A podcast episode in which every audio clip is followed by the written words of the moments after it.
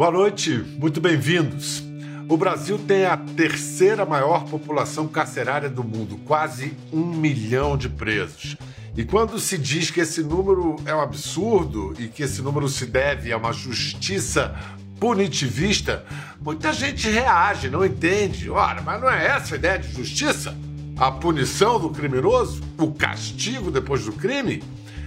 É, pode ser também, mas não só, não mesmo. Em todo o mundo, humanos de boa vontade buscam formas melhores de se fazer justiça. E tem ótimos resultados, surpreendentes, bem melhores do que os do círculo vicioso em que o juiz condena, o ofensor paga prisão, depois volta à sociedade. Em 70% dos casos, reincide, volta ao crime, o juiz condena, é preso, reincide. Conhece, né? Uma alternativa bem sucedida é o modelo internacional chamado justiça restaurativa. Os agentes do Estado que usam esse método aprendem a enxergar conflitos que vão além da infração de uma lei. O seu objetivo é a reparação dos danos causados. Para isso, a vítima passa a ter voz ativa, a ser ouvida, para se chegar à resolução do conflito. A justiça restaurativa propõe uma nova forma de lidar com certos crimes e criminosos. Hoje, nossa conversa é com profissionais das duas pontas da justiça: um guarda civil e um magistrado, que praticam a justiça restaurativa. Vamos começar com o juiz titular da Vara da Infância e Juventude da cidade de São Paulo, Egberto Penido. Muito bem-vindo, doutor Egberto. Muito obrigado pela participação. Olá, Pedro. Eu que agradeço o convite desse encontro. Doutor Penido, eu peço que o senhor tente fazer para nós a mais acessível, a mais simples definição de justiça restaurativa. Justiça restaurativa é um, é um encontro, um encontro entre vítima, ofensor, pessoas direta e indiretamente afetadas por uma situação de dano, né? ou de um conflito né? onde essas pessoas, então, juntas, né, depois com uma metodologia, vão olhar, buscar entender né, é, o que gerou aquela situação, aquele, aquele, aquele ato. Né? Quais foram os danos que foram ocasionados? Quem são os responsáveis? Como é possível reparar? E esse, essa dinâmica de responder uma situação de violência com violência, porque o sistema punitivo está muito calcado numa pena aflitiva, né? É, ele acaba retroalimentando essa dinâmica. É, o que, eu, o que eu entendi, enfim, entre outras coisas, é que a simples aplicação da lei não leva à justiça. Perfeito. É, é, essa dinâmica é, punitiva, então alguém ocasionou um dano, né, ocasionou uma situação de sofrimento você vai lá e ocasiona uma situação também de dor a ele, de sofrimento. Né? É, essa dinâmica, é, ela não tem, ela não tem atendido aquelas promessas que vieram muito da pós-modernidade, de que é, você sofrendo essa dor, você vai ficar inibido de agir novamente. Ou isso serve de exemplo para que alguém que viu com aquela pessoa que fez aquela escolha e sofreu aquela consequência também não vai agir assim. Não tem sido efetivo e eficaz um, um, um sistema que é extremamente caro, complexo. Né? A, gente, é, a gente vê um, um, adolescente, Pedro, internado na Fundação Casa, custa em média 10 mil reais mês. O que, que você faz com esse, esse valor? em termos de estruturação familiar. Quantas famílias no Brasil têm 10 mil reais é. por mês para se sustentar? Famílias com mais de um filho, né? Famílias com vários filhos não têm isso para se sustentar. Né? Perfeito. Dá para entender historicamente porque o Estado se propõe reter o monopólio da força. Espera aí, vítima, eu faço a justiça para que você não precise fazer com suas próprias mãos.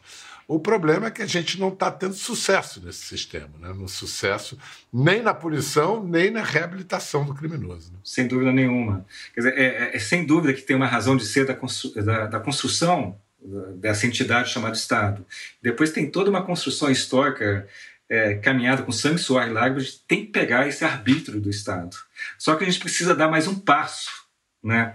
De entender que não é mais essa dinâmica de vem, alguém vem de cima para baixo dizer o que é certo e errado, e você, através da ameaça, do castigo, da, da vergonha, enfim, da punição, entender que você vai inibir aquela prática. Né? Assim, isso não tem sido efetivo e eficaz. Você vai cercear a liberdade de uma pessoa buscando ensinar é, socialização, tirando ela da, da, do convívio. Né? Assim, e todas as outras mazelas que existem nesse sistema dessa política carcerária. Mas na sua vara, é a vara da infância e da juventude. Então, as medidas são socioeducativas, não são punitivas. Dá para entender melhor a justiça restaurativa. Mas e nos casos, desculpe o meu latim aqui, barra pesada, homicídios, crimes de grande violência, ainda assim seria possível aplicar a justiça restaurativa?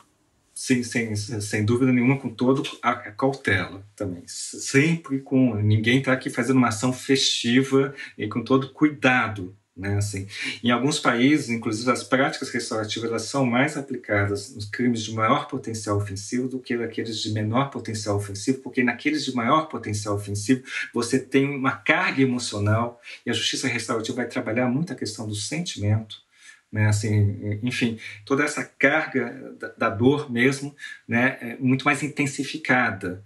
Então, você e, e, a rede de garantia de direitos, de apoio é, assistencial é muito, é, é, é, muito aprimorada. Então, é aplicada nesses casos de maior potencial ofensivo. Pode ser concomitante, ela pode ser aplicada mesmo em casos em que há uma punição, uma sentença, um apenamento pode. do sujeito? Pode. Pode. A ideia, volto a dizer, seria evitar isso, porque isso já tem toda uma estigmatização, uma estigmatização né, todo um flagelo, uma dor, e a pessoa tem, também gera traumas, né, enfim.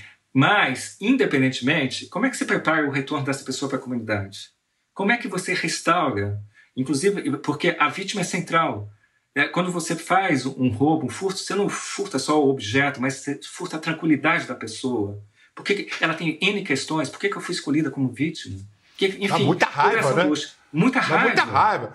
É, o sentimento, inclusive a justiça foi criada a partir do primeiro sentimento, desejo de vingança, né? E aí vem lá a justiça e peraí, vamos ver como é que a gente aplaca essa sua vontade de vingança. É isso, não é?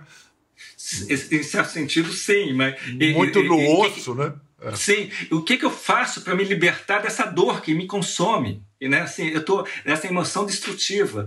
E, e, esses encontros são, são, são encontros, nesse sentido, libertários, porque você cria sentidos. Você começa a ver aquela situação não só por aquele viés, você começa a ouvir histórias, e aí você começa a entender que as questões são um pouco mais complexas.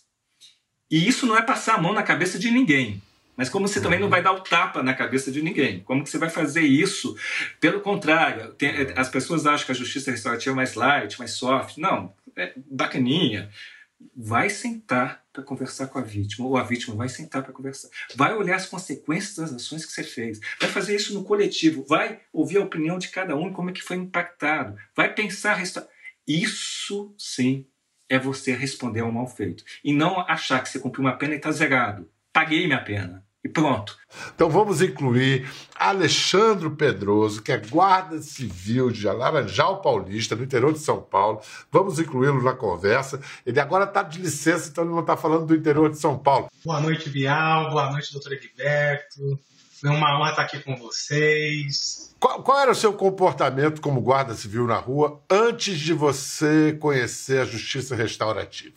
Ok, Bial. Eu venho da, das maiores instituições de segurança do Brasil, eu considero assim, a, que é a Guarda Civil do município de Laranjal Paulista, que é a polícia do município mesmo. E eu sempre fui um agente de segurança violento.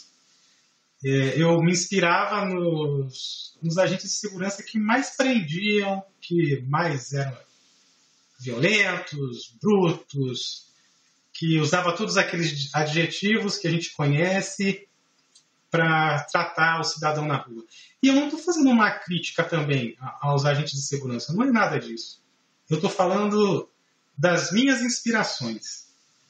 E também não estou dizendo que ninguém é violento, que não é isso. Estou falando de mim. E era nessa forma de trabalho que eu me inspirava. Então, eu fui um agente de segurança agressivo no começo da minha carreira, Ah, eu gritava com as pessoas, maltratava, é, aquele gesto, tá olhando o quê, ô? E acrescentava sempre alguma coisa. Um palavrão. É como, se, é, é como se as pessoas tivessem que me servir, não eu ali para servir as pessoas, entende? E o que que na justiça restaurativa é, foi tão te convenceu de tal maneira a você mudar a sua própria atitude e jeito de trabalhar? É, por que que você acredita na justiça restaurativa? Eu acredito na justiça restaurativa porque a gente já trabalhou mais de 500 casos em Laranjal Paulista. E, inclusive, dentro da própria instituição. Um determinado dia, a nossa central recebe a ligação. Tem um menino que está em cima de um prédio, vigiando as viaturas, um prédio vizinho da nossa sede, e ele tem uma visão estratégica de lá. Então, por favor, viatura X, ou viatura 02, vamos considerar assim. Por favor, viatura 02, pode até esse local para verificar. Então, a viatura foi até o local, e era esse agente mais vivo. Chegando no local, o menino saiu correndo, ele correu atrás e acabaram prendendo esse menino, ele e o parceiro dele. Lá da delegacia, ele me ligou. E eu fiquei muito surpreso com a ligação dele. Porque a resistência, ela não é comunitária, ela é institucional, Biel. É, trabalhar a justiça restaurativa na instituição de segurança é um grande desafio porque é, para o agente de segurança, é, a extinção do Código Penal é, tem uma mistura de percepção ali. Então, ó, trabalhar a justiça restaurativa aqui, a gente vai extinguir o Código Penal, então, então a gente não vai aplicar a lei e o que determina a lei. Quando não é nada disso. Então, existe essa visão. É, aí ele te chamou. Aí eu fui até a delegacia e a gente trabalhou a história desse menino. Foram dois meses de preparação e depois a gente fez o processo circular, que é uma metodologia que o doutor eu, já... Só, só, só para só ajudar o espectador a acompanhar, esse menino estava passando informações do movimento das viaturas para o chamado movimento do tráfico, né, para ele se... É, Exatamente, Bel. Para alertá-los. Tá. Aí vocês foram trabalhar o menino, dois meses. Isso. Ele era um olheiro, enfim, e o telefone dele foi para a perícia, veio todas as, as mensagens, enfim, aquela burocracia policial. Por incrível que pareça, dois anos depois eu fui convidado para ir na formatura daquele menino depois desse, depois desse trabalho. Eu fico arrepiado e emocionado. Fui lá, fardado, dei um abraço nele, porque tirou o menino do tráfico. Eu vou agora então apresentar para a gente ficar em cima de um caso concreto. Aliás, uma história super cabeluda, complexa. Essa história é narrada também no novo podcast da Branca Viana, na Rádio Novelo, Crime e Castigo. E é a história. A gente vai mostrar o vídeo do, do Programa das Nações Unidas para o Desenvolvimento, é um vídeo de 2015 do PNUD, celebrando os 10 anos da justiça restaurativa no Brasil. A história é confusa. É um homem que brigou com a mulher e saiu pisando com o carro, pisando no acelerador e fez uma grande besteira. Atropelou uma família inteira que estava na calçada, a mãe da família morreu, uma criança teve sequelas graves, outra mulher também teve ferimentos que acarretaram problemas de fertilidade para ela. Bom, aí fez-se o um encontro restaurativo e se chegou a um acordo, e foi incluído na sentença, então, que ele iria pagar a cirurgia reparadora da menina, enfim, ele ia ressarcir financeiramente como apoio emocional. Vamos ver o vídeo. Eu dei o trailer só porque é uma história muito complexa, essa, é a linha geral. Vamos assistir ao vídeo. A gente estava ali fora, na calçada, conversando até sobre a ceia do Natal. Como é que seria e tudo, conversando. De repente o Leonardo veio em alta velocidade. Nós estávamos seis pessoas, eu, minha cunhada, minhas, três, minhas duas sobrinhas e minha filha. Daí ele veio com muita alta velocidade, não deu tempo nem de nós correr. Nós éramos seis pessoas. Aí foi a minha sogra que faleceu, A Camila, que se machucou, né, muito.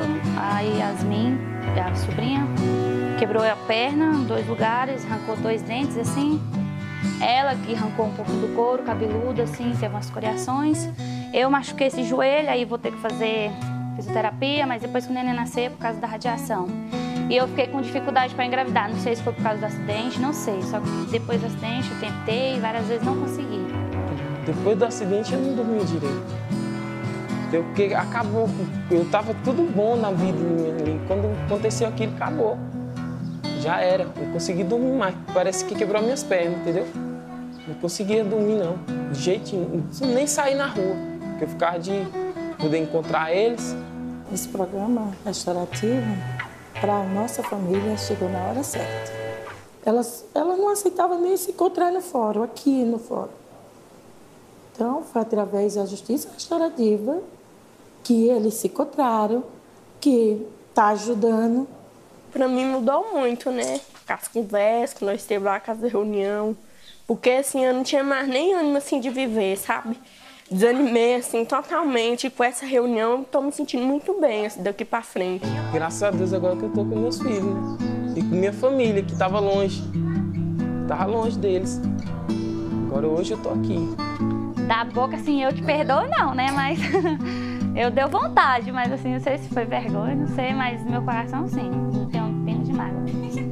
Oh. Nossa, que coisa difícil Doutor Egberto Penido, a gente ouviu aí essa senhora falando da, dessa palavra, a palavra tão definidora da condição humana, perdão. Perdão é o objetivo da justiça restaurativa? Não, embora muitas vezes ocorra. Além do que, perdão, é, eu, eu particularmente entendo que ele é mal compreensivo, compreendido porque o, o, o, processo do perdão não é alguém que vem de cima para baixo também dizer te perdoo ou você suplicar perdão. O processo do perdão também é um encontro. Você, é, a gente tem dinâmicas poderosas, potentes, melhor dizendo, que você vai é, é, expondo e, e, e, trabalhando suas dores, e quando você viu, não tem mais o que perdoar. Esse mistério, de repente, se faz é, isso. Né? Então, é, mas assim, mas sendo um pouco mais didático, não é o objetivo da justiça restaurativa. Muitas vezes ocorre, ocorre, mas o, o objetivo da justiça restaurativa é um processo de tomada de consciência, vamos dizer assim. Né, de que você entender esses fatores que levaram e como você vai reparar o dano e evitar que ocorra novamente e eventualmente como que você vai conviver primeiro lugar, eu presumo, o acusado já assumiu o que ele fez, já confessou, perfeito, ele não está negando. Perfeito, perfeito, Biel. É, Isso precisa, é. porque se ele ficar negando o fato, ele vai revitimizar a vítima. Não, a vítima sabe que, é, que ele recebeu um soco dele, viu ele pegando o estojo dela, enfim, não, não, se ele chega com aquela estratégia de neutralização, não, não fiz isso, etc., vai, vai repetir. Então, é um pré-requisito que ele admita isso, isso precisa estar ocorrendo. Ele pode tá. entrar com, com aquelas desculpas, não, mas ela me provocou, mas ela é muito rica, enfim, pode vir aquelas desculpas todas. Eu estava bêbado. É. é enfim, quer se desresponsabilizar, não quer olhar, enfim. Mas ele, isso é uma, uma, uma, premissa para ir para esse ponto. Agora vamos escutar também o depoimento de uma juíza, uma juíza criminal da comarca de Ribeirão Preto, que também fala como a, é a Carolina Moreira Gama. Ela fala como a experiência com a justiça restaurativa deu outro sentido ao trabalho dela. Deu sentido ao trabalho dela. Olha, para mim a justiça restaurativa veio num lugar que assim, eu me sinto realmente agora fazendo justiça. Então eu acho que isso não podia ser mais amplo, mais simbólico, mais significativo.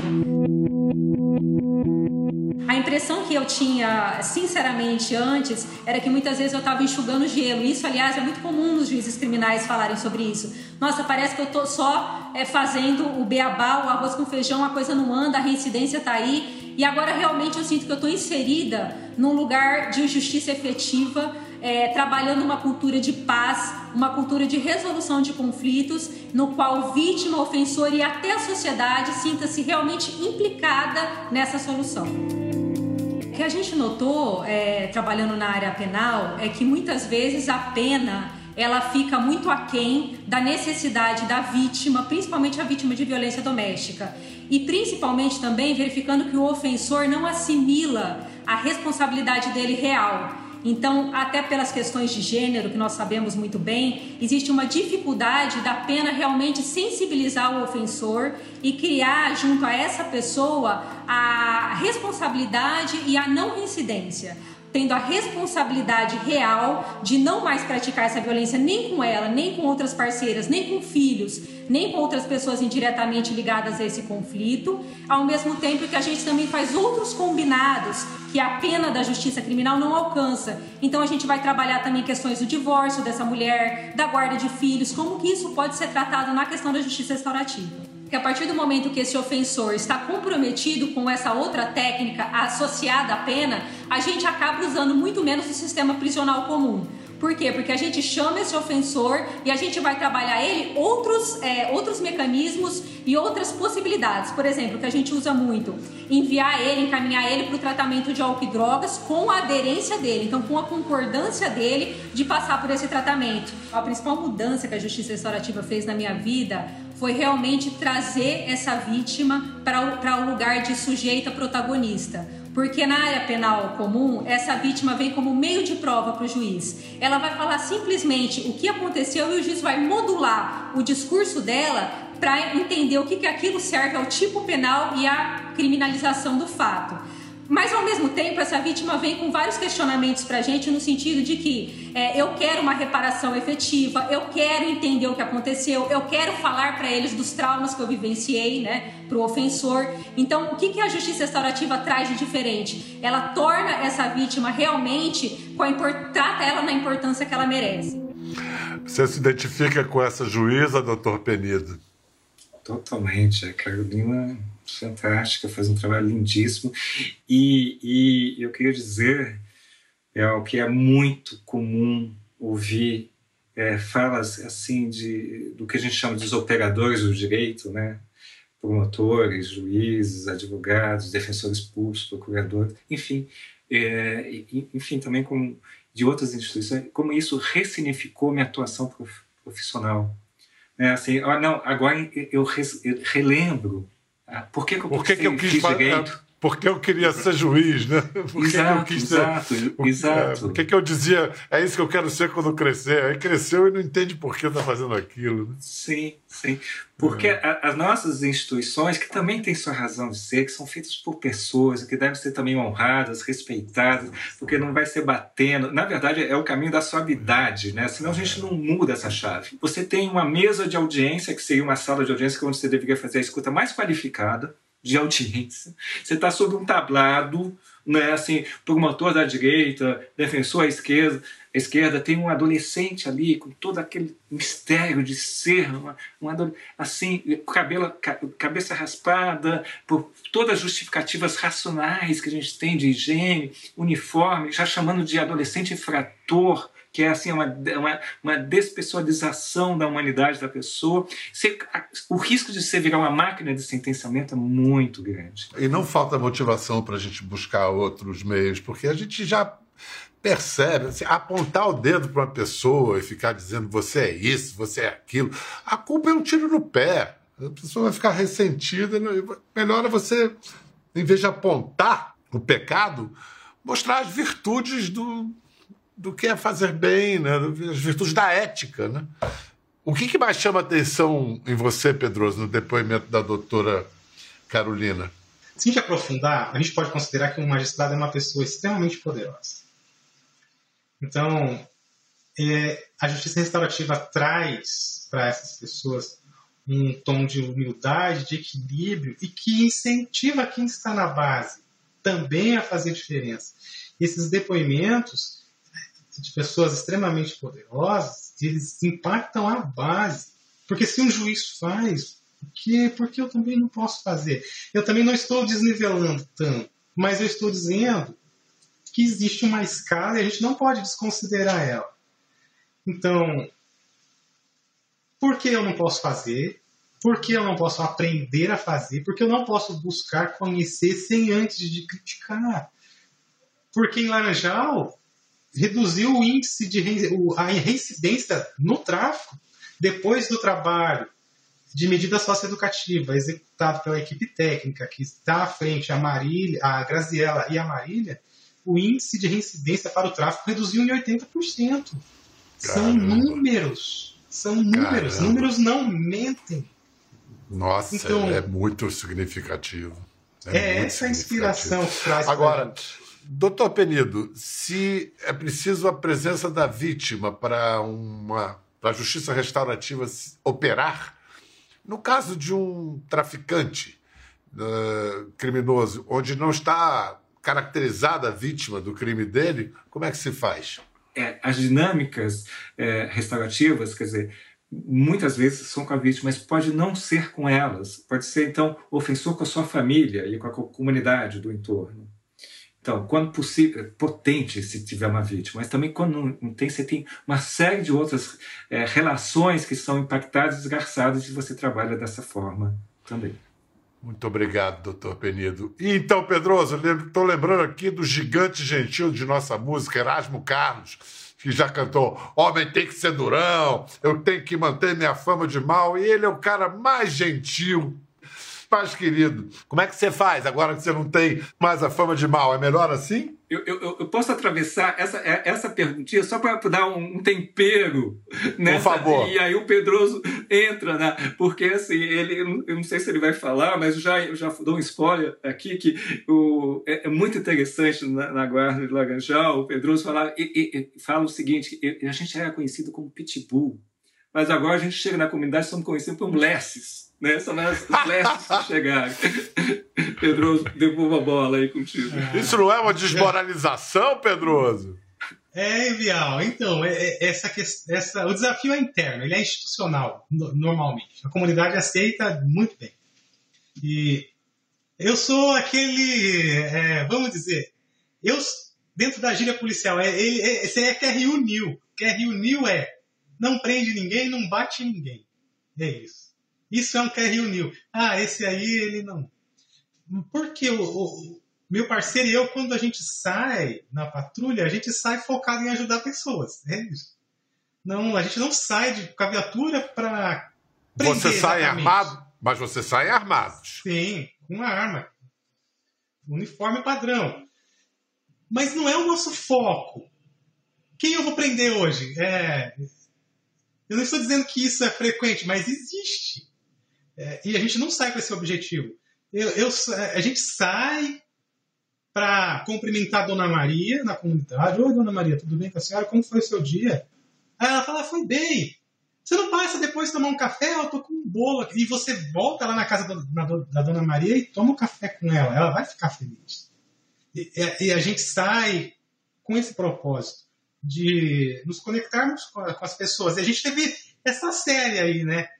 Tem os pitbulls, na verdade, e nós éramos a Lessie. A. Vocês são Lessie. Vocês não são como a gente, porque a gente é bilha, a gente é. é, é um, a gente é regaço. Vocês não, vocês são. Aí migrou para Tático Noia, porque a gente fez um trabalho com dependentes químicos, a gente estendia as, a mão para dependentes químicos, ouvia as histórias das necessidades a gente começou a visitar embaixo da ponte, nos viadutos, a gente ouviu muitas histórias, a gente teve a oportunidade, em parceria com o Serviço Social, de ajudar muita gente que veio ali para Laranjal, porque é um polo industrial imenso, trabalhar nas indústrias cerâmicas e brinquedos, e depois foram demitidos ou não quiseram trabalhar mais, acabaram se viciando em drogas e eram pessoas do Nordeste, enfim e a gente conseguiu que muitas pessoas retornassem para suas casas, que muitas pessoas é, voltassem para suas famílias. Daí nós tiramos o tático nós, a gente só carregava. Esse era o adjetivo bonito. E que Laranjal Paulista seja uma inspiração para essa transformação na cultura né, das polícias e da justiça de, e, da, e de todos nós, né, da, da, dos cidadãos da comunidade. Agradeço demais Alexandre Pedroso, Guarda Civil de Laranjal Paulista. Agradeço demais, doutor Egberto Penido. E mais que você queira saber sobre justiça restaurativa, Vai pesquisar porque me parece esse é o futuro. Até a próxima. Quer ver mais? Entre no Globoplay.